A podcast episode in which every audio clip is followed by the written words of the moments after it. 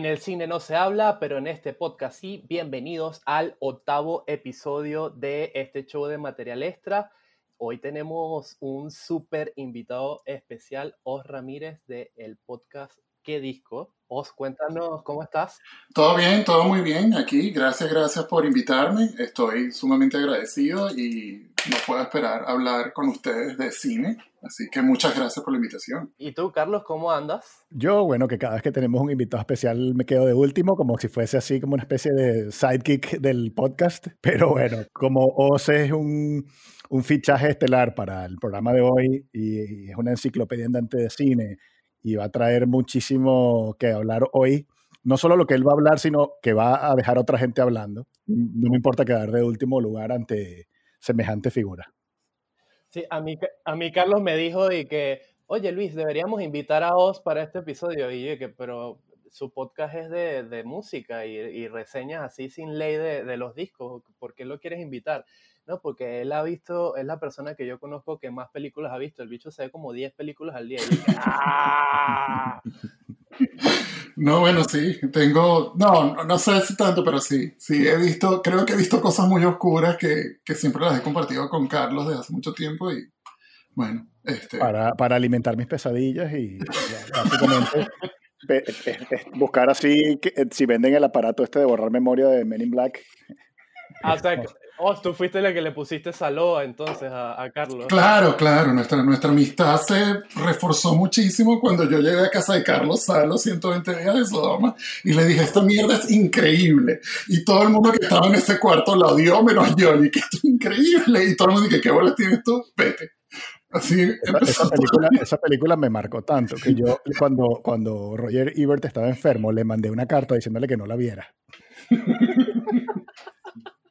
Bueno, hoy, hoy estamos conversando los tres en torno a los títulos de las películas peor traducidos de la historia. Y es un tema que es, que, que es de todas las generaciones, pasa todo el tiempo, desde que tenemos uso de razón, hemos visto películas o a veces dejado de ver películas porque le ponen unos títulos tan malos que, que tú dices, pero ¿qué pasó aquí? Entonces, bueno, sacando anécdotas, investigaciones y simplemente pues eh, recordándonos eh, películas que nos hemos topado en el camino, tenemos un listado importante que vamos a compartir con ustedes de estas películas. Todo empezó porque en el episodio pasado donde hablamos de ese gran dilema actual que es cine en pandemia, ir o no ir, Carlos está revisando la cartelera y vio un ejemplo muy concreto que disparó nuestras ganas de hacer este episodio. ¿Cuál fue ese ejemplo, Carlos? Sí, es una peli que se llama Freaky en inglés y que pues sería como raro, ¿no? O rarillo la traducción. Pero no, aquí en España se llama Este cuerpo me sienta de muerte.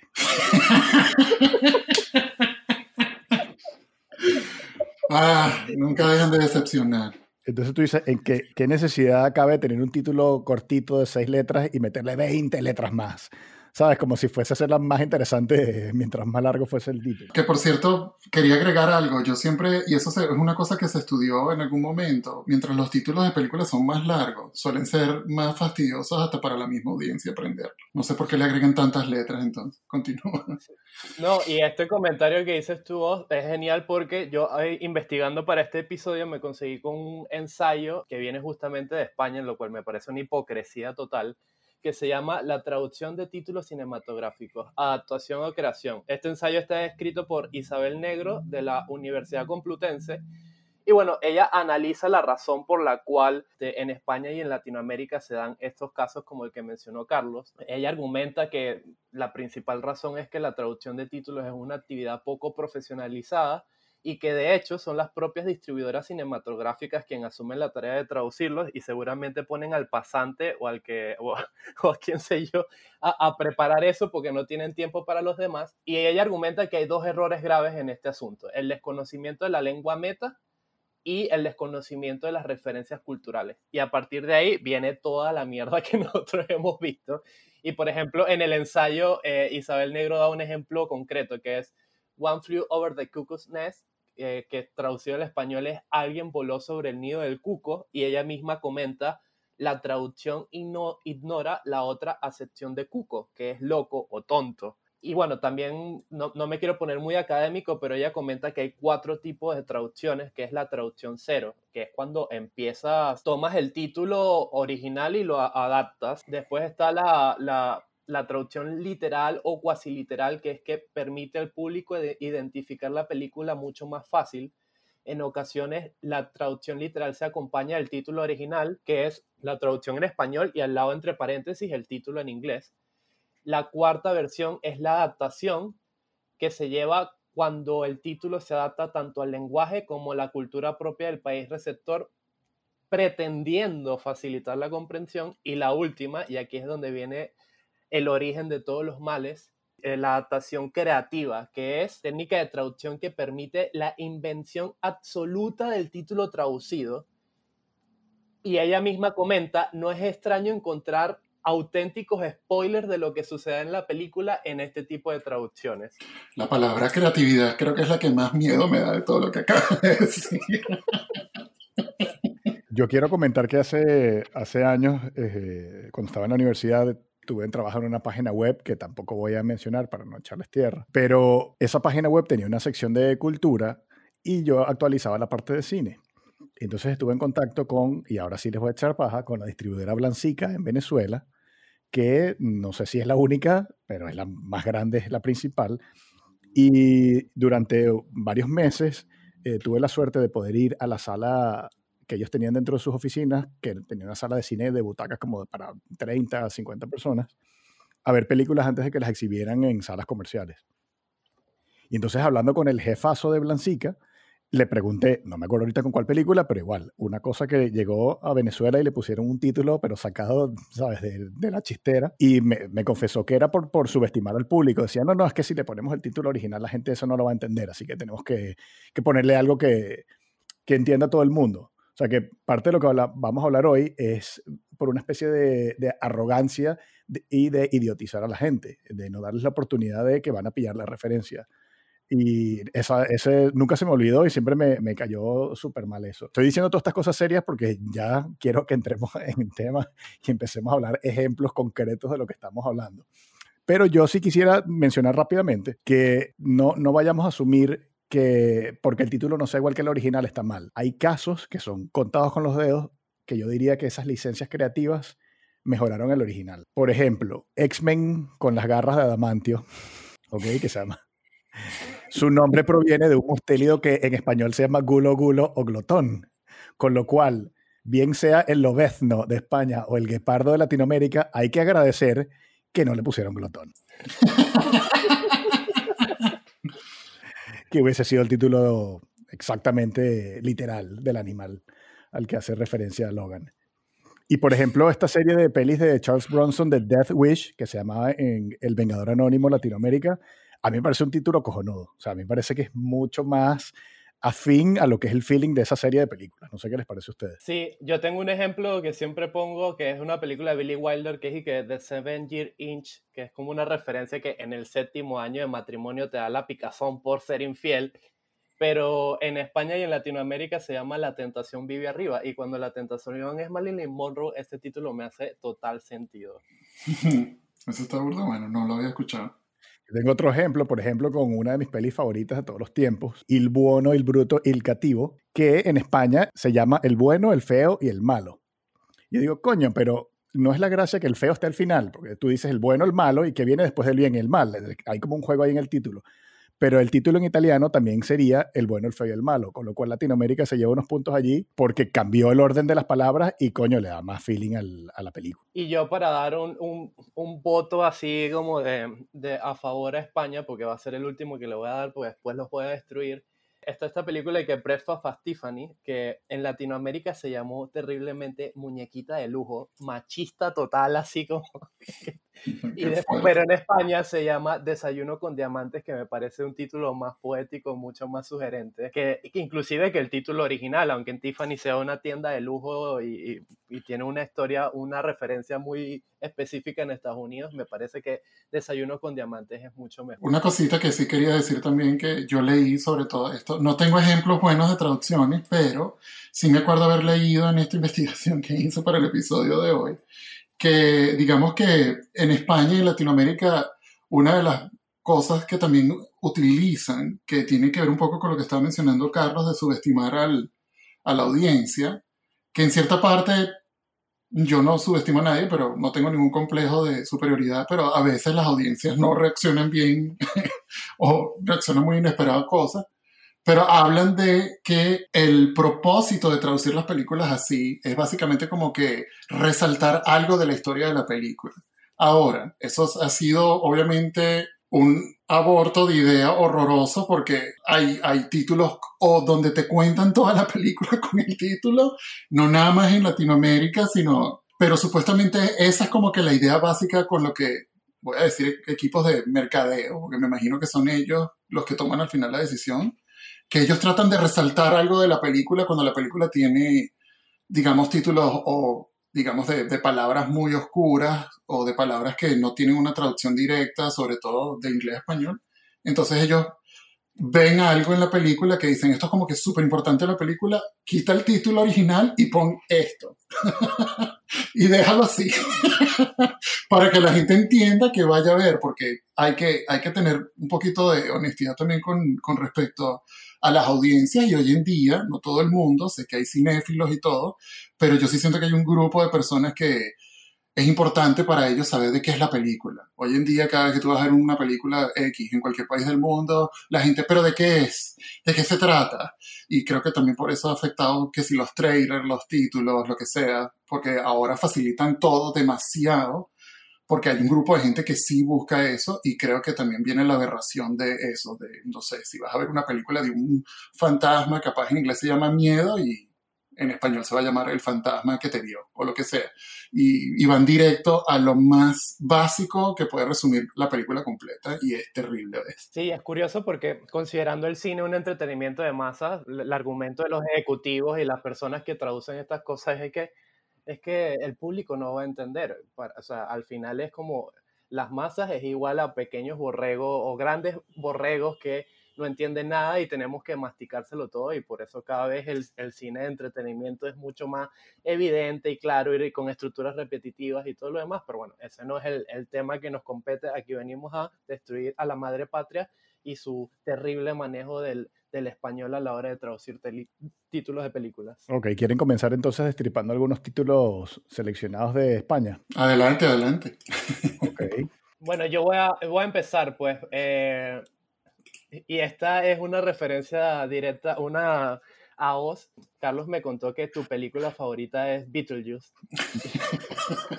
Ojo, la, la película peor traducida favorita. Sí, sí. Bueno, puede ser una de mis películas favoritas, no hay problema. Mira, la historia es muy sencilla. Yo fui a España la primera vez hace poco y me en una tienda de videos y Carlos me... Estábamos hablando con Carlos y estaba diciendo, Carlos, por Dios, ¿qué hacen ustedes en España? ¿Por qué traducen esto? Yo tengo demasiadas preguntas con respecto a España en este sentido. ¿Por qué deciden a veces qué hacen con el título en inglés? ¿Por qué deciden a veces tener la palabra en inglés y después todo un título en español? No importa. Y Carlos me dice, por favor, busca, busca, busca Beetlejuice. Y fui a la tienda a buscar Beetlejuice y de verdad pensé que era un error de, de impresa, de imprinta, porque se llama Beetlejuice, pero literalmente se escribe horrible. O sea, no tiene sentido nada, nada. Voy a deletrearlo por si la gente, como estamos hablando al final de un medio sonoro, tal vez no, no, no lo capta en toda su plenitud, pero Beetlejuice eh, en español es B de burro y T e-L-C-H-U-S, Beetlejuice. Con, con, tilde en la U. Con tilde en la U. Yo digo que ya una vez que cometieron esa, esa barrabasada, yo creo que podrían hacer lo mismo con Spider-Man, ¿sabes? Poniendo S-P-A-I y tal. Porque claro, aquí lo llaman Spider-Man y tan fácil que es decir el hombre araña en español. Eso es una vaina que nunca entendí.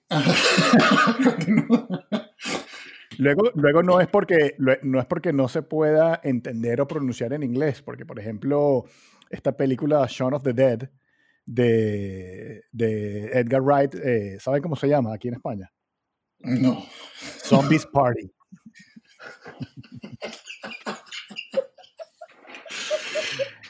Y, y, ok, o sea, volvemos a lo mismo. O sea, Shaun of the Dead es un juego de palabras sobre el amanecer de los muertos. Don, Sean, que es el nombre del protagonista, es jodido traducir, es, es, difícil conseguir un título que le haga justicia en español. Pero de ahí a fiesta de zombies, o sea, no me jodas. Pero lo que yo no entiendo con ese tipo de casos, por ejemplo, es que yo pregunto, ya que tú mismo lo dices, Carlos, si, el título, si no hay un título que le haga justicia, entonces ¿para qué coño tratas tú de, rebuscarte uno que termina siendo peor? Porque si le dice, no sé, pon Sean, los muertos de Sean, no sé, obviamente todo el, el, el, aspecto cultural de of the Dead y de George Romero se va a perder igual, porque esa película en español, of the Dead, se llama Zombie, por cierto. que los italianos después hicieron Zombie 2 y es por eso, nunca existe Zombie 1 en Italia, porque ya tenía el nombre agarrado. ellos, se robaron el título hicieron una secuela, una película que no era de ellos. Pero bueno, este, eso, o sea, no, no trate, y es lo mismo que me pasó con Spider-Man cuando escuchaba Spider-Man, y que hay una traducción lógica de esta vaina en español, porque no la utiliza? En, en, en Latinoamérica esa película se llama El hombre araña, ya, no tienes que Spiderman no tiene sentido ni en lenguaje, ni, ni, ni, fonéticamente, nada, no tiene sentido. Y los carajos, para cerrar de Beetlejuice, los carajos tienen las bolas de poner un título debajo de Beetlejuice que se llama La encarnación de la risa en el más allá. Una vaina que no tiene... Una vaina que no, no evoca nada de la película, sino que eh, hay muertos en la película. Ya, o la vaina no te da ningún tipo de información útil de ninguna manera. Bueno, yo tengo un ejemplo doble, otra vez relacionado con Billy Wilder, que es uno de mis directores clásicos favoritos, que es Sunlight Hot, que en España se traduce con faldas y a lo loco, y en Latinoamérica tampoco se queda atrás, pero bueno, creo que está más cercano a la realidad, que es una Eva y dos Adanes. Ahí abriste, ahí abriste como una especie de cajón paralelo en donde si alguien tuviese que ir a la cárcel por ponerle malos títulos, irían todos. Exacto. Y, y, es como eso, lo que hice os al final es este, tú Carlos que abriste el cajón de los dichos y los refranes populares en el episodio pasado, hay uno básico, universal, que es que el sentido común es el menos común de los sentidos. Yo creo que la traducción común es la menos común de las traducciones. Son like hot, a algunos les gusta caliente y ya para mí eso es sumamente sugerente. porque te vas con, con faldas y a lo loco o una Eva y dos Adanes? Es terrible, es terrible. Bueno, es como el, el Sound of Music, ¿no? Que se llama La novicia rebelde, que, o sea, ah, hubo drogas detrás de la elección de ese título y en España se llama Sonrisas y Lágrimas, con lo cual yo ya tendría que ir construyendo una cárcel bien gigante para meter a toda esa gente. Pero bueno, no, no, nos salgamos de, no nos salgamos de España. Aquí pasa algo curioso también, es que, así como decía Oz, que algunas películas las traducen y otras no, algunos personajes de películas o de series los traducen y otros no. Eh, por ejemplo, en Los Simpsons tú tienes a Homer, que se llama así en, en España, pero luego los personajes de, de, Game of Thrones tienes a John Nieves. que vivía en Invernalia y luego iba a Desembarco del Rey. Chamo, qué fuerte. Qué es fuerte. es muy fuerte. Y además que es tan aleatorio y tan es como que, bueno, esto fue lo que me salió del culo. Este sí lo vamos a traducir. ¿Por qué? Porque, Michael, porque sí, porque me levanté hoy y Jon Snow se va a llamar John Nieve. Pero Homer se va a quedar Homer, a pesar de que tenemos un nombre perfectamente en español que se llama Homero.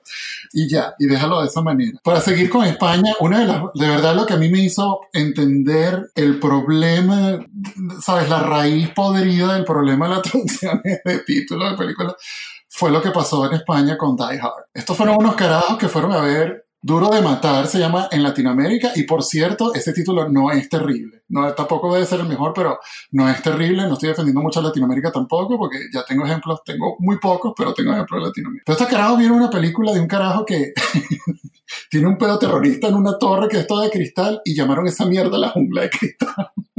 y una de las conversaciones más seguidas que he tenido con, con Carlos en toda nuestra vida es cómo coño esta gente llama las secuelas de Duro de Matar. Porque y los carajos continuaron, obviamente. La jungla de cristal, otra vez, no sé cómo se... Dos, la jungla de cristal 4.0. Y eso es descarada. Eso no es un pedo cultural. Es un descaro, Es una falta de respeto a, todo el mundo, O sea, no, no entendí. Una vaina que tenía un título, dos palabras, duro y matar o fuerte de matar o difícil de matar. No, llama esa mierda la jungla de cristal.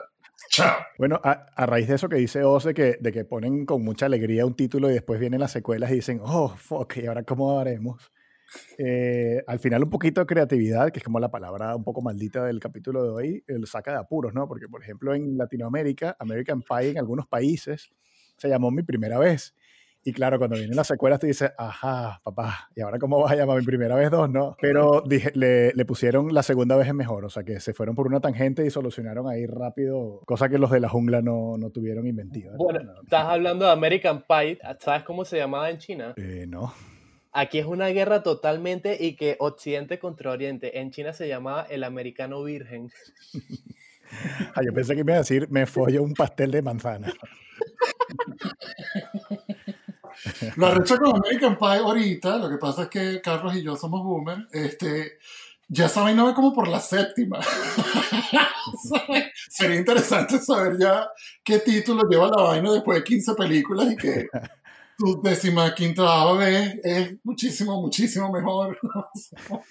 Ya, ya la vaina debe ser un, otro peo. Capaz los carajos borraron el título y que no, ahora sí se llama Pie Americano. Una vaina que no tiene sentido, pero, pero llevan como 10. Y, y, otra cosa muy específica que he visto en España es cuando se van a lo vernacular total y está esta película de Pete que se llama El Guateque, que Carlos me vas a tener que explicar qué coño es un guateque porque yo no lo entiendo aquí en Latinoamérica. No, no, aquí yo defiendo España y es que un guateque es como un bonche muy bueno, ¿no? Entonces, es verdad que es una palabra que suena graciosa si no estás acostumbrado a oírla, pero tiene todo el sentido del mundo para la película. Eh, hacen cosas vernaculares también, por ejemplo, con la película esta Doctor Strangelove de Kubrick, que aquí se llama Teléfono Rojo, volamos hacia Moscú. Y, sí, es muy bizarro ese título.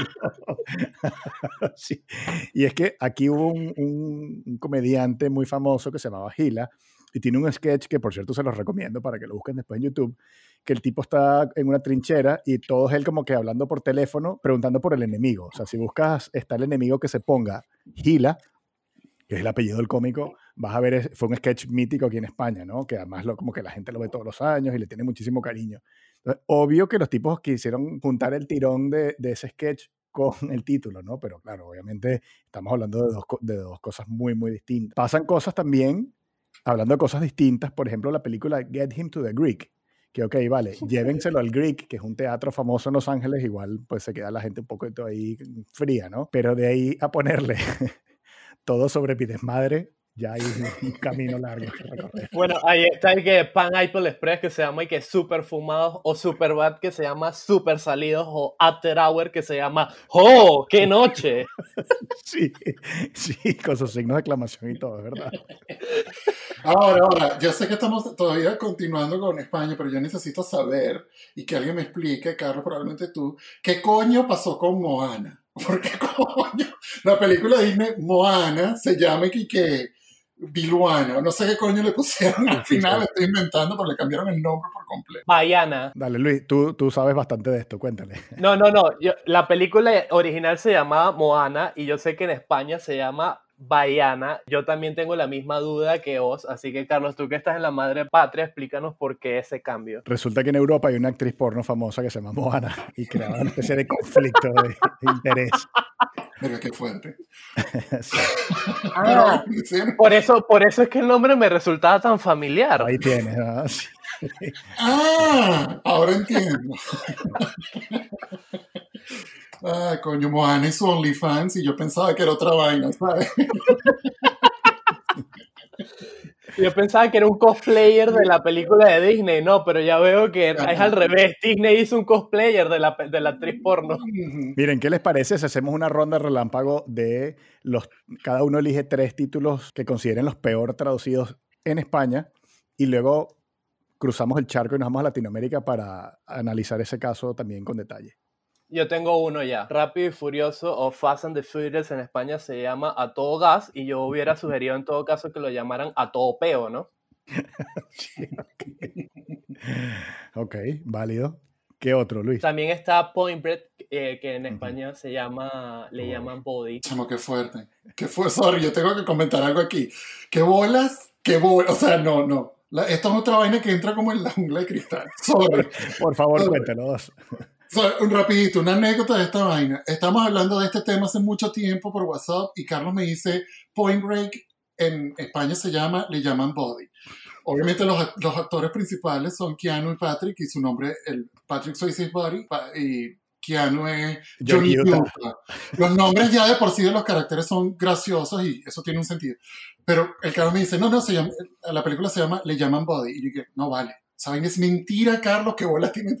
Chamo, Carlos tuvo que buscar el afiche y mandármelo y decir, mira, marico, se llaman, le llaman Body, que no tiene. No, no, o sea, no, qué bolas. España, qué bolas. Adelante. No, y ya para terminar, tengo dos, disculpen que me salga, pero esta, esta película de Disney o esta película como adolescente que se llama Ice Princess en inglés y en España se llama Soñando, Soñando, puntos suspensivos, triunfé patinando. Más delicado ese título. Y por último está una que es una comedia tonta de, de Vin Diesel que se llama The Pacific, The Pacific y en español es y que un canguro súper duro. sí. Os, tus tres. Ok, yo tengo tres, son súper sencillas. Ah, una que aprendí hace poco es la de Beverly Hills Ninja de Chris Farley, que se llama La Salchicha Peleona. No tengo ni idea, me encantaría saber por qué carajo se llama la salchicha peleón. Aquí la gente se, se pregunta lo mismo. nadie entendió por qué. Porque no, si que, bueno, es que a la, a la, gente con sobrepeso le dicen salchicha. Pero es que no. Eh, la vaina es un enigma marquetero así de que, bueno, llámalo así y vamos a ver si la gente se muestra, paga la entrada. Yo, yo, tengo una sugerencia para aclarar un poquito, porque nadie entiende este título, y es poner abajo la productora y que Van Bros. es que es una cuestión tan, tan sugerentemente porno ese título que yo no entiendo que, que, cómo se les ocurrió poner eso. Es terrible, es terrible, es terrible. La otra que tengo, que es una más reciente, que la descubrí hace poco y entiendo, el título es complicado en inglés, se llama La La Land y, marico, España llegó y llamó esa mierda La Ciudad de las Estrellas. No sé, chévere, o sea, lo pudieron haber llamado La La Land y dejarlo así y ya, pero no. Entregar La Ciudad de las Estrellas y abajo ponen La La Land, como si no fuera un tag de la, de la ¿no? Ok. Esa es la segunda. Y la tercera es la de uh, Harold en Coomer Go White Castle, que se llama Dos colgados muy fumados. que obviamente, aparentemente, todas las referencias de marihuanero en España es fumado. si la película sale fumando marihuana, fumado. Ya tiene que salir el título por ley. Exacto, la vaina es como que debe ser una base de datos, un Excel sheet que tienen ellos ahí guardado, donde dice si hay uso de marihuana, eso tiene que llevar fumado en el título. En el título, sí. Bueno, mi turno para cerrar esta ronda. Uno de los títulos que siempre me fastidian mucho es el Love and Death de Woody Allen, que en Latinoamérica se llamaba Amor y Muerte, que es un título bueno que llama la atención. Pero en España tan anchos le pusieron La última noche de Boris Grushenko. O sea, spoiler alert, se muere, ¿sabes? El personaje.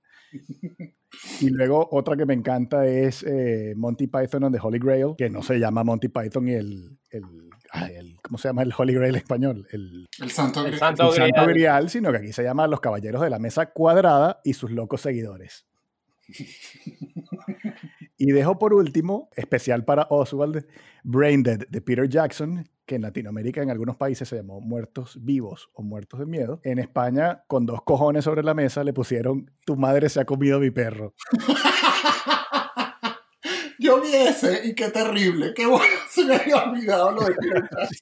Qué desgracia. Ya con esta ronda rápido pasamos de bando y ahora no vamos a atacar a la madre patria, sino que vamos a atacar a Latinoamérica porque nosotros no somos ningunos santos y yo quiero empezar con quizás el que es el ejemplo más icónico de, de Latinoamérica, que es la traducción de los 101 dálmatas. Eh, ¿Ustedes saben cómo se llamaba? Sí, y hay una polémica de eso, pero cuéntalo tú. En, en Latinoamérica lo decidieron traducir como La noche de las narices frías.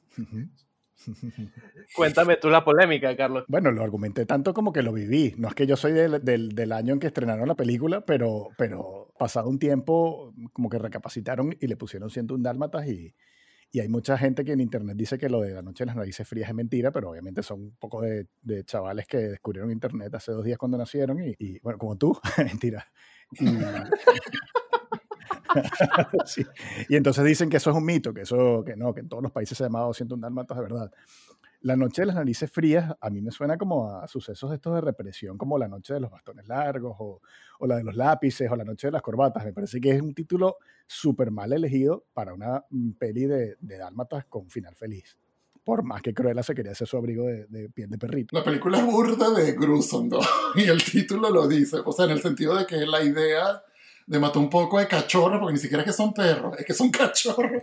Pues se bufandas de burda. Pero sí, sí puedo confirmar lo que dice Carlos, simplemente porque yo de muy carajito siempre tuve muchísimas películas en mi casa, siempre se coleccionaban películas y compraba la película 100 Betamax. Luis, tú no debes saber qué coño es un Betamax, pero era el mejor formato de video casero que existió en la galaxia. Mejor que el Blu-ray. Mejor que toda esa mierda. Mejor que el streaming. Además que tenía que poner una calcomanía que decía Rewind Be Kind. O sea, que devuelve esa mierda bien al principio, porque que la diga, mete y ve la vaina por la mitad. Y se llamaba La Noche de las Narices Frías. Así que eso no es mentira, así que Carlos tiene toda la razón. Sí, es 100% verdad. No, tenemos rato destripando a España, eh, pero lo cierto es que el, el- el tema de los exhibidores que, le- que se toman las licencias creativas creyendo hacerle un favor al público nos dejó una estela de cosas inexplicables, ¿no? Vamos a empezar, por ejemplo, con Pulp Fiction, que por toda Latinoamérica se llama Tiempos Violentos. Explícame qué gracia tiene ese título.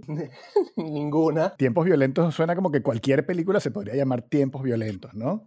Tal vez en Barquisimeto en los años 90, cuando estrenaron la peli, un, un periodista del, del periódico El Impulso tuvo la genialidad de, de pasarse por alto este título tan horrible y él decidió ponerle un título de su propia pluma a, la, a Pulp Fiction y la reseñó como la ficción del pulpo.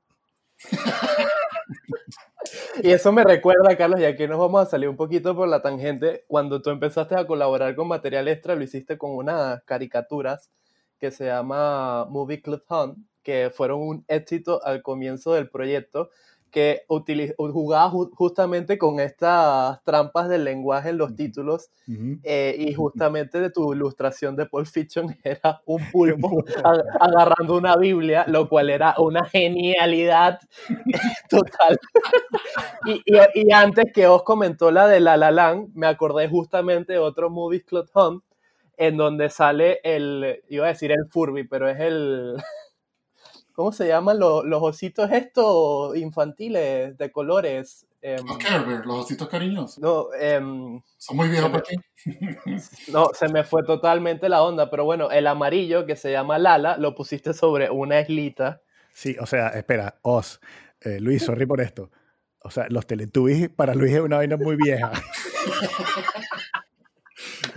Gracias, los Teletubbies, eso era lo que estaba buscando. Yo estaba pensando en los Banana Splits o alguna cosa así. ¿no? Porque yo me fui por allá atrás con los ositos cariñosos y de repente yo no, pero Luis ni siquiera, para, para Luis esa vaina debe ser como dibujos de cavernícolas en, la, en las cuevas, ¿sabes? Los ositos con la barriga así apuntando al cielo y bueno, y yo, ¿what? No, a Oswald se le cayó la cédula y ca- causó un terremoto ahí en Philly. Sí. Y bueno, ya re- reconduciendo al tema principal, hay un ejemplo que también me parece paradigmático de Latinoamérica, que hay una película de Jennifer López que en inglés se llama The Cell, que la traducción más directa sería La Celda, pero en Latinoamérica la traducimos como La Célula. O sea, desconocimiento total del lenguaje, se nota que el man y que, ah, de cell, yo no sé qué significa esto en, en español, pero suena como célula, o, y la puso ahí y la película se mantiene hasta el sol de hoy con ese título, lo cual me parece... No, claro, ya la cagaste. Además que no había Google Translator, ¿sabes? En esa época todavía, esa película fue como 90, noven- no, no, 2001. Todavía Google Translator no era una vaina. 2000. Eso. No, era una vaina que, que, que utilizaba muy, muy seguido. Mi experiencia con esta vaina en Latinoamérica es, para retomar el pedo de que en mi casa mi papá compraba muchas películas, es una película que yo adoro, que se llama Poltergeist en español que es una película, sí es de miedo, dirigida por Steven Spielberg, pero la película realmente es como, es como la mejor casa de terror para un chamo. O sea, es una película que hasta podría ser para, para un chamo de 11, 10 años. Pero en Latinoamérica, como no saben qué coño es un poltergeist, le pusieron juegos diabólicos. Que la vaina, que la vaina sonaba aterradora, por cierto. Y después veía la película y que, ah, coño, no te, es una casa de fantasmas y vaina. Pero sí, en Latinoamérica todos los títulos de terror o tienen sangriento o diabólico por algún lado. Por, No. ejemplo, por ejemplo, Child's Play, la famosa película de Chucky, ¿no? ¿Saben cómo se llama? En México. Ah, no, no me acuerdo. Pinche muñeco diabólico.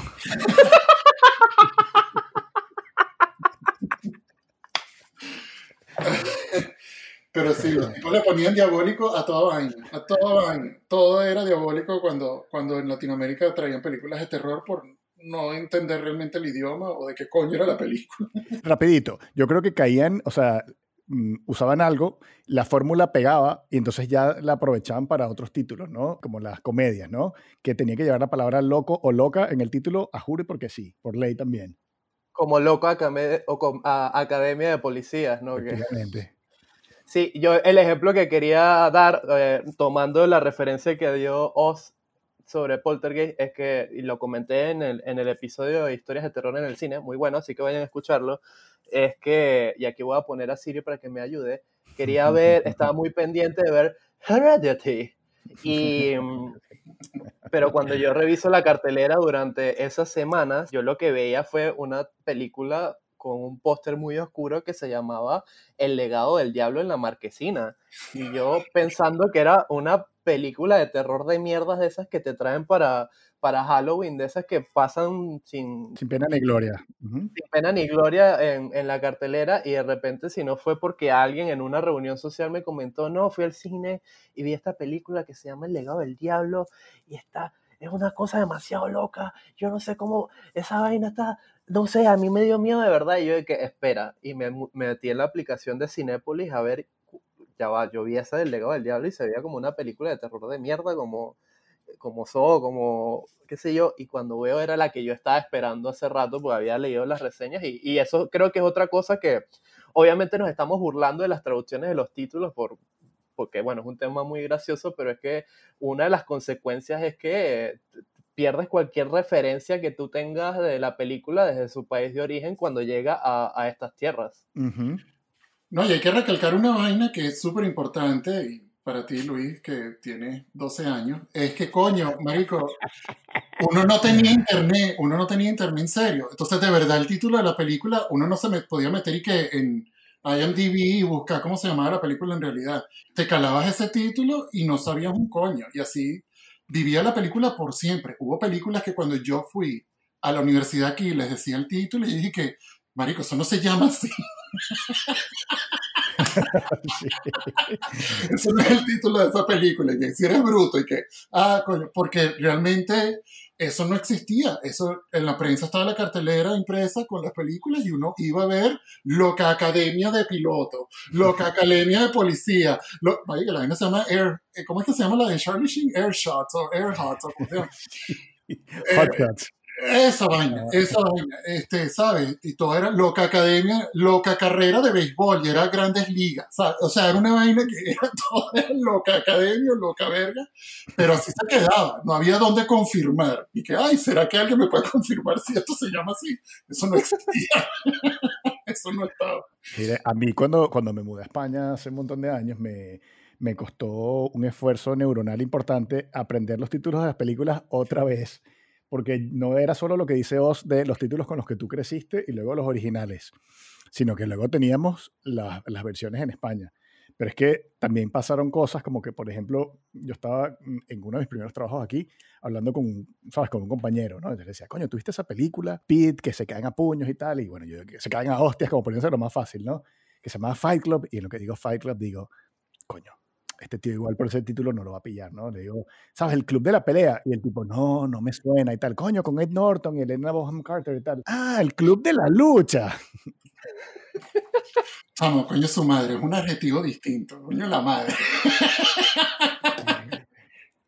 Y así, por ejemplo, tienes la Sociedad de los Poetas Muertos, aquí se llama el Club de los Poetas Muertos. Dice, pero era tan difícil mantener el título para toda la gente que hablaba español. Retomando con los temas de Latinoamérica, hay una que también me pareció muy curiosa, que es esta película de Tom Cruise y Cameron Díaz, donde Tom Cruise hace espías, como casi- en casi toda su filmografía, que se llama Night and Day, que la traducción en español vendría a ser como el guerrero y, y el día, o el, el luchador y el día, pero en, España y en Latinoamérica la trajeron como noche y día, lo cual hace que se pierda totalmente la referencia y el juego de palabras que hay en el título original. Me parece terrible. Y otra cosa que yo noto que pasa en Latinoamérica es que cuando mantienen los títulos originales, usualmente los nombres de los personajes, como Telma y Luis, eh, no se pueden quedar quietos, como que les pica la, yema de los dedos y quieren como eh, poner su impronta en el título de la película y agregan comentarios de mierda como Telma y Luis, un final inesperado.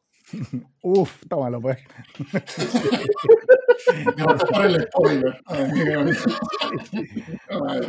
Es, es, bonito que digas eso de Telma y Luis porque es verdad que en Latinoamérica tocar los nombres, tú hablas del título, pero ahora yo voy a entrar en cambiarle los nombres a los personajes, ¿no? Entonces, por ejemplo, en Los Simpson, que eh, opinión impopular, la traducción en Latinoamérica es una basura. tienes un montón de, nombres cambiados que no tienen razón de ser. O sea, el jefe de policía, ¿cómo se llama Latinoamérica, por ejemplo? No, me acuerdo. El, jefe Gorgory, pero el personaje se llama Wiggum. Coño, no es tan difícil de pronunciar porque le tienes que cambiar el nombre. Pero claro, ese es un ejemplo light. Yo de verdad quiero que alguien, por favor, me explique en mis días de vida quién vio a Batman y Robin y asumió que esos tipos se tenían que llamar Bruno Díaz y Ricardo Tapia. Ok, esto me, lo pusiste tan bueno que yo tengo aquí una referencia de, ¿tú sabes cómo se llamó Batman y Robin en China? no, ¿cómo? Esto, esto es casi, es que me estoy dando cuenta de que las traducciones a, a, otros idiomas de las películas va directamente a un imaginario porno. En China se llamaba guapo vente a mi cueva y ponte esta bragueta de coma. No, no, estás inventando. no estoy inventándotelo. Sí. qué fuerte, qué fuerte. Que eso, yo quería terminar un poquito dando, o sea, todavía falta, sigamos dando títulos porque viene la ronda rápida de, de Latinoamérica, pero esto de los problemas de las traducciones no solo pasa en España y Latinoamérica, obviamente es nuestro referente más cercano, pero traducciones malas hay en todos los países y, y muy peculiares todas. Y en Hungría, una película que, bueno, no sé si os, pero sé que Carlos y yo nos gusta mucho, está esta cuestión de Alien. En España y en Latinoamérica, Alien tiene un comentario, como les comenté antes, como que les pica la yema de los dedos y quieren dejar su impronta, y es Alien, el octavo pasajero. Pero en Hungría se llama Alien, el octavo pasajero es la muerte. qué, específico esa vaina. Mi ejemplo, otro ejemplo de Latinoamérica, y esto es una vaina también que pasa burda con las películas de comedia, es de la fórmula que ellos después, obviamente Airplane se llama ¿Dónde está el piloto? Pero creo que agarraron de ahí la fórmula de si todo termina en pregunta es graciosísimo. Y esa es otra vaina que también hicieron. Es dónde está el policía, dónde está la monja. Eso, entre esa vaina y lo otro que hicieron con películas de comedia es, pero de risa o de no sé qué risa. Por ejemplo, este ejemplo es increíble. Esto es una película que es súper difícil de traducir que se llama Weekends at Barnes. Weekends at Barnes es una película donde dos carajos los invitan a una casa y hay un carajo rico que se muere y ellos cargan con ese muerto para arriba y para abajo como si estuviera vivo. Eso, hace como si estuviese vivo para el resto de la gente. Exacto. En Latinoamérica lo llamaron un muerto, pero de risa. no sé cómo te dice o te explica o se conecta con alguna vaina de esto, porque ni siquiera es que, pero es muy cómico. es como que es como un muerto, entonces pones carita emoji triste de oh, se murió, pero de risa, ¿sabes? Como puedes venir a reírte al cine. Por cierto, esa en España se llama Este muerto está muy vivo. ¡No! Coño la madre, no. Pero Weekends at Barney es un título bien ladilla, aunque podrías llamarle fin de semana con Barney y ya, porque igual ninguno de estos títulos te está dando ningún tipo de información útil para ir al cine. Sí, ahí vieron un título original soso y se pusieron creativos, ¿no? ¿Qué les parece si hacemos una, una ronda entonces de los peores títulos en Latinoamérica? Tres favoritos cada uno. Sí, yo tengo tres eh, muy curiosos. Esta película se llama Spaceball, que es como una especie de parodia de la Guerra de las Galaxias, que me sorprende que todos aquí la hemos pasado de largo la Guerra de las Galaxias, porque la traducción literaria, por decirlo de alguna manera, sería la Guerra de las Estrellas, pero no suena tan, tan increíble como Galaxias. Pero bueno, Spaceball en España se llamaba La loca historia de las galaxias, pero en Latinoamérica se pasaron de genio y se llamaba SOS, hay un loco suelto en el espacio. Sí, esa, esa, yo la tenía en Betamax. Mi segundo ejemplo es Bad Boys, esta película de Will Smith y se me olvidó el, nombre del otro. pero Martin Lawrence. Martin Lawrence, España y Latinoamérica creo que se llamaban igual dos policías rebeldes. Para eso hubieran puesto la canción de RBD y soy rebelde, porque es una porquería de título. Y por último, está esta que, bueno, lo conversamos un poco fuera de, de, grabación, Carlos y yo, que son esos títulos que cuando se traducen te da cierto pudor comentarlos en, en, voz alta. Y yo creo que el ejemplo paradigmático es Gris, que traducido en España y en Latinoamérica es Vaselina. Y entonces siento que cuando voy a la taquilla o al autocine a comprar el boleto, tengo que agregar, dame un pote de Vaselina, por favor, porque que no tiene sentido. Mira, mis tres, eh, hay una que es una compartida con adaptaciones de Stephen King, empezando por The Shawshank Redemption, que ok, coño, es un título mm, agrio, es difícil de pronunciar, el nombre Shawshank es, no, no, sé, no, eh, no sé qué, qué carajo estaban pensando cuando pusieron ese título original a la película. En España todavía fueron un poco más sobrios y le pusieron cadena perpetua, pero en Latinoamérica decidieron contar el final de todo el mundo llamándola Sueños de Fuga. Y luego se lanzan el otro drama carcelario de Stephen King con The Green Mile y le ponen milagros inesperados. Pero esas no son las peores. Yo, por ejemplo, detesto el Groundhog Day, el Día de la Marmota, que en Latinoamérica se llama Hechizo del Tiempo. Me parece Ay, que la suena horrible.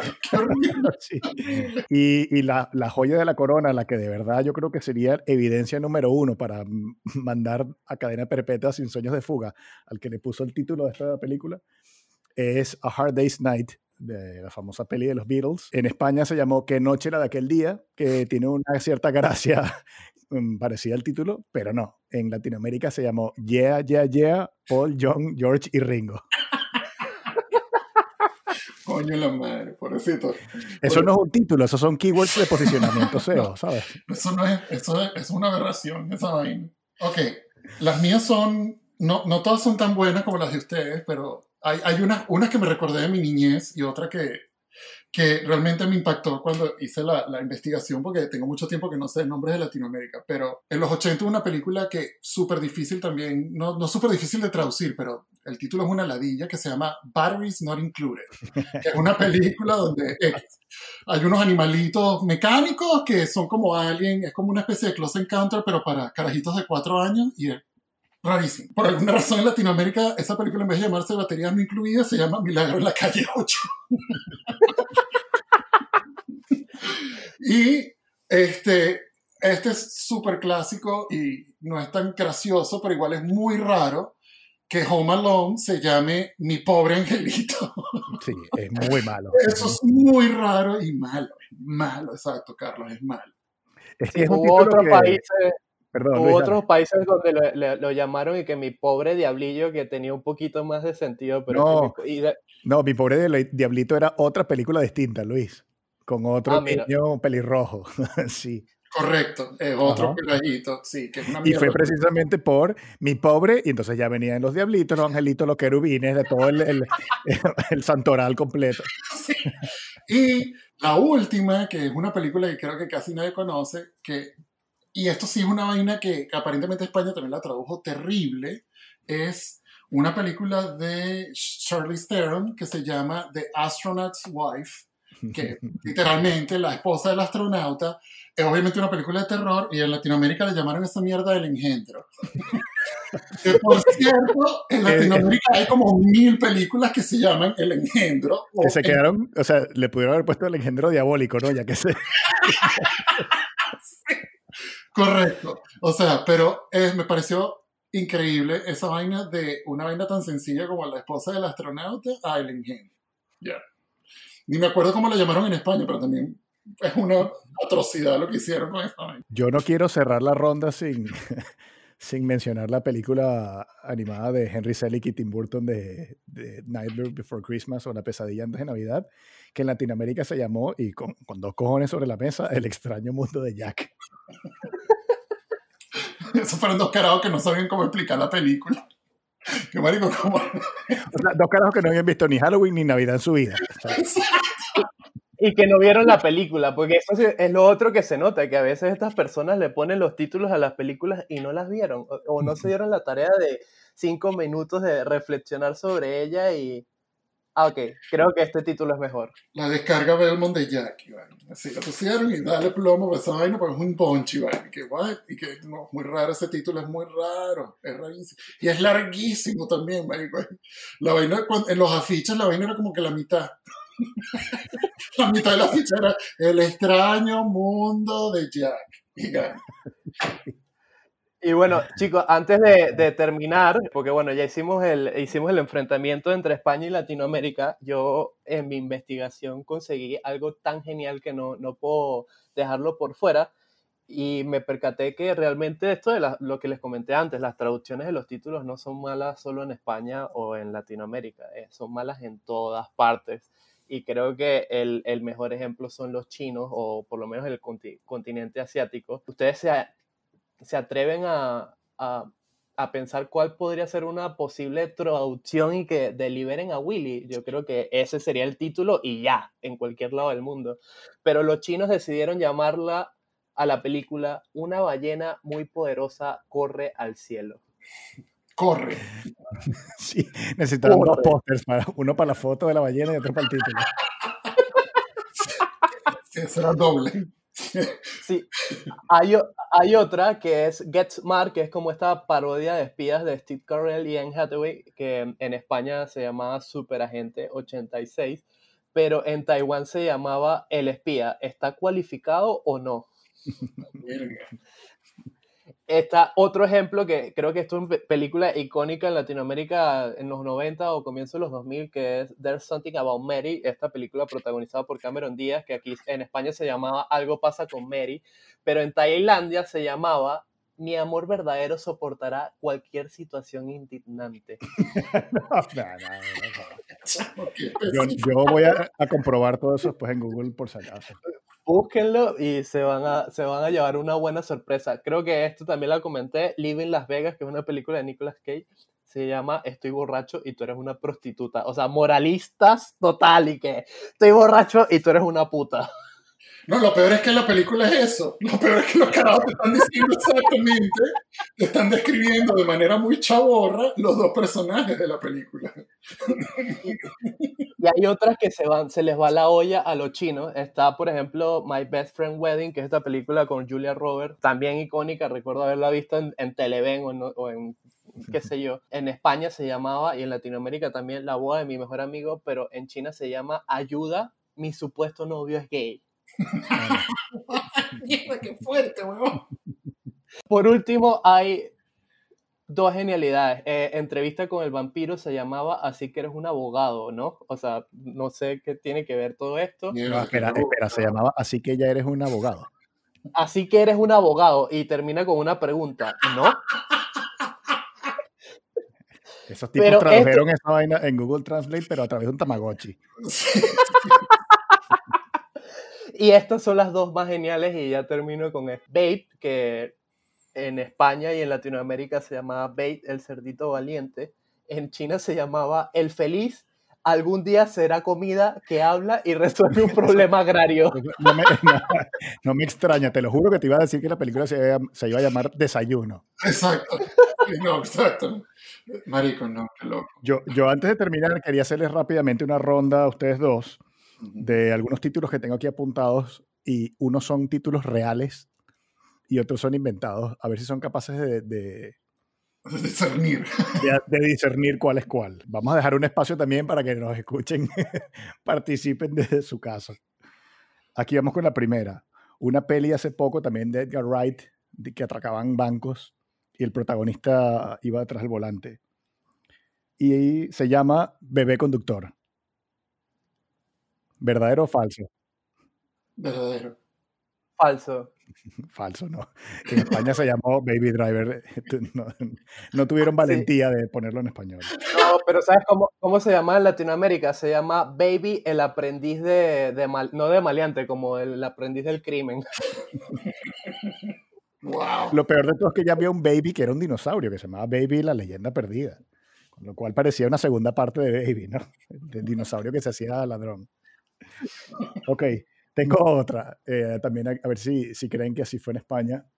Una peli de Paul Thomas Anderson con un reparto coral, donde todo el mundo pasaba un drama muy intenso y ocasionaba una lluvia bíblica de lluvia de ranas. Eso sí es verdad. Marico, estoy seguro que se llama así.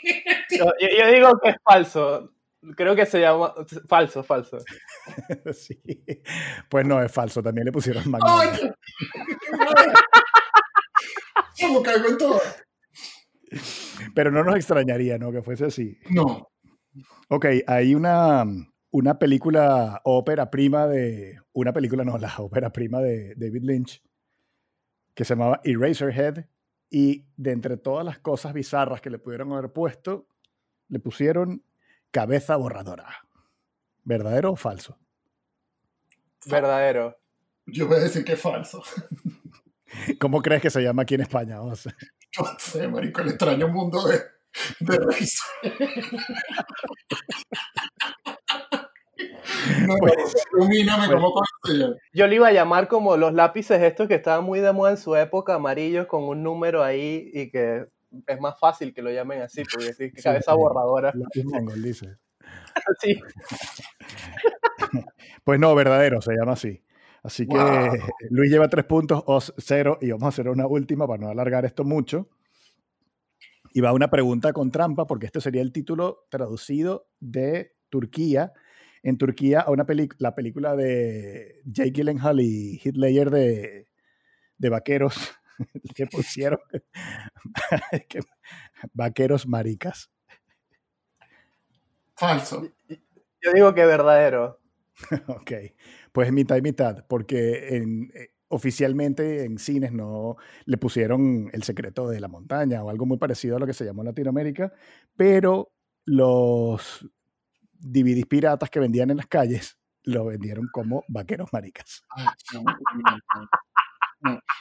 Para que vean lo malo que soy yo con esta vaina, a mí me pasaron una cuando salió Joker el año pasado, lo que sea. A mí me llegó un WhatsApp de alguien que vive en España con el afiche de Joker que le, se, se llamaba El Bromas. y yo dije, verdad. apagué el teléfono y dije, ¿qué bolas tiene España? La vaina era un montaje, obviamente. que yo de esa gente espero lo que sea. Realmente yo no tengo fe en, en, esa vaina. Pero el bromas, marico, fue que yo dije, no, no, pero para que entiendan que yo soy terrible. No, pero eh, ¿tú, ¿tú quién crees de este repaso que hemos dado, quién crees que es más creativo, entrecomillada la palabra? Eh, ¿España o Latinoamérica? Creo que obviamente voy a ser un poco, no voy a ser tan, estoy tratando de ser como que central en esto y, y- y ser un poco imparcial, pero realmente creo que porque hay palabras que no estoy tan familiarizado, no utilizamos mucho en Latinoamérica, pero yo creo que España es una vaina que, que sin duda alguna tiene la batuta entre los dos. Latinoamérica tiene títulos que son una mierda, sí, pero la creatividad de realmente rebuscar una vaina donde no existe de los títulos, creo que España sí gana 100% porque de pana que ahí hay trabajo. Yo sé que nos estamos riendo, pero ahí hay trabajos y reuniones y hay un carajo que tuvo dos cojones de firmar y decir, es este. y aprobarlo. Y Bueno, mandó a hacer los pósters y todo el material promocional. Y hay un graphic design, un diseñador gráfico ahí viviendo la vaina, que sí, sí cabe, sí cabe, claro que sí, métele. que no, que no renunció, ¿no? O sea, que no tuvo la... la- la- sí. Entonces, eso, eso sí, todavía creo que sí le doy el premio a España, con todo el amor a España que le tengo, pero sí, es, es una vaina, es un arte. Y tienen muchísimos años ya refinándolo, y no sé si vaya a morir, porque ya hoy en día, como podemos saber todos los títulos rápidos, y hay Netflix y Disney Plus y toda esa mierda, yo creo que yo veo que ellos se están agarrando de eso como una vaina cultural, así como que no, no, es mío, pero vamos a ver si lo aguantan. No, que porque acuérdate que, el, que el, este cuerpo me siento de muerte te demuestra que el, el, el arte está vivo, ¿sabes? Y no tiene señas de, de, De ¿no? Pronto, ¿no? No, lo, lo que iba a decir rápido es como que yo siento que también hay una cuestión de soberbia con el lenguaje, como ellos sienten que son la madre patria y que ellos, ellos hablan el español mejor que nadie, ellos se permiten toda esta licencia desde la soberbia eh, y, me parece absurdo porque seguramente si un español escucha este episodio dirá, ah, pero es que me hace mucho sentido esto o, o se burlará más del lado de Latinoamérica y de los chinos ni hablar pero creo que hay un poquito también de eso, como nosotros, este es nuestro lenguaje, nosotros lo inventamos, nosotros lo manejamos, esta es nuestra propuesta para el título. Yo lo que quería añadir es que yo estoy con ustedes dos que el, poner títulos malos parece que no se queda centrado en ninguna geografía, sino que toda la raza humana como tal es culpable, o sea, todos los equipos de, mercadeo y de distribuidoras de, de salir con estas locuras, ¿no? Pero yo creo que España tiene unos puntos en contra que pasa más frecuente que en Latinoamérica, por ejemplo, que es poner títulos de películas que arruinan el final de la película. Creo que eso es imperdonable. O sea, porque que seas más o menos creativo, más o menos bizarro. Hemos visto yo creo que casos de lado y lado y habría que contabilizarlos, habría que echar números a ver. Pero solo, solo por destripar películas y, por ejemplo, ya, ya no estamos mencionando películas, pero por ejemplo Rosemary's Baby de Polanski aquí se llama la semilla del diablo. Sí, o sea, se acabó el misterio de qué pasa con el bebé Rosemary. Nada, el anticristo, jodanse, ya estás. No hace falta ver la película. te guardé plata, te salvé eso, Entonces, entre eso y le llaman body y la jungla del cristal, pues al final mm, voto por, por Latinoamérica como menos peor. Bueno, para terminar, quiero agradecer a Oz por participar en este episodio y tratar de ser un árbitro, un juez ecuánime en este enfrentamiento entre España y Latinoamérica. Invitarlos a que escuchen su podcast, qué disco está disponible en todas las plataformas de, podcast y está muy bueno. Vayan, escuchen el, el episodio de Caramelos de Cianuro, de, Rosalía, de Bad Bunny, de Luis Miguel, que ya lo he recomendado varias veces. Y nada, por último, si un traductor de películas nos está escuchando, por favor, no seas como el de Portugal, que le puso a psicosis, la madre era él, el coñísimo de tu madre, ¿oíste? Y sin más nada que decir, en el cine no se habla, pero en este podcast sí. O como se llama aquí en España, cállate gilipollas. Gracias por escucharnos hasta acá. Estamos en todas las redes. Quedamos abiertos a, que nos recuerden títulos que se nos olvidaron y nos vemos ya en el próximo episodio. Gilipollas no tiene traducción. Gilipollas no tiene traducción. Gilipollas no tiene traducción. 30 aniversario Defcon 2. Gilipollas no tiene traducción. Gilipollas no tiene traducción. No tiene traducción. 30 aniversario de Con 2 Traducimos asshole Por tonto del culo. Pero en cuanto a gilipollas Ya no estoy tan seguro. Es un adjetivo puro.